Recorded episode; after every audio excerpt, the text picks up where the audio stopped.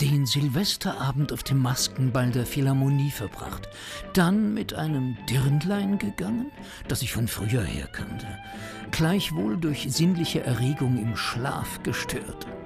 Feuchtwangers erste Tagebuchnotiz stammt vom 1. Januar 1906. Fortan wird er sein intensives Liebesleben regelmäßig dokumentieren. Abends lang vorbereitete größere Gesellschaft bei uns in der Galeriestraße, mich gut amüsiert. Mit einem Fräulein Martha Löffler, einer nicht eben gescheiten, aber recht temperamentvollen jungen Jüdin, sie hernach ins Café geschleppt und schließlich tüchtig abgeküsst. Das Fräulein Martha wird er später ehelichen und sie während der ganzen Ehe bei jeder Gelegenheit betrügen. Martha beklagt sich, dass ich sie so wenig vögele. Abends mit Eva gevögelt, dann mit Martha gevögelt. Süchtig ist er als junger Mann auch nach dem Spiel.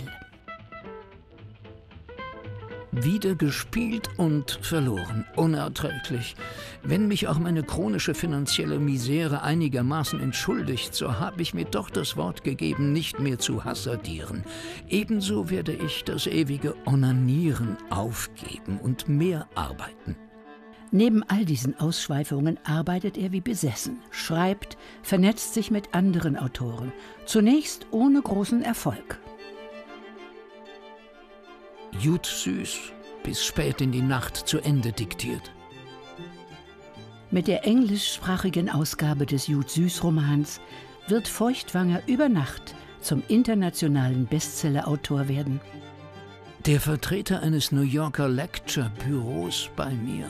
Mit ihm ziemlich einig geworden über Vortragsreise nach Amerika.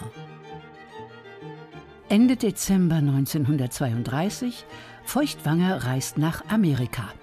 Abends lange Autofahrt nach Pasadena zu Einstein. Ganz nett. Einstein redet ziemlich wenig und selbstgefällig. Er ist furchtbar saturiert. Während Feuchtwangers USA-Aufenthalt verschärft sich in der Heimat die Verfolgung der Juden. Eilbrief. Mein Haus sei von SA-Truppen besetzt, das Auto und die Schreibmaschine beschlagnahmt, die Akten und Manuskripte herausgerissen und fortgeschleppt. Ich nehme es sehr ruhig auf, auch Martha. Die Feuchtwangers kehren nicht nach Deutschland zurück. Sie gehen ins französische Exil nach Sanary-sur-Mer. Deutsches Volk hilft dir selbst. Jeder soll helfen. Hitlerrede gehört. Schade um die Zeit. Als es auch in Frankreich nicht mehr sicher ist, warten Feuchtwangers zu lange mit dem Antrag für ein US-Visum. Er wird inhaftiert. Man wartet endlos, wird dann transportiert, schauerlich.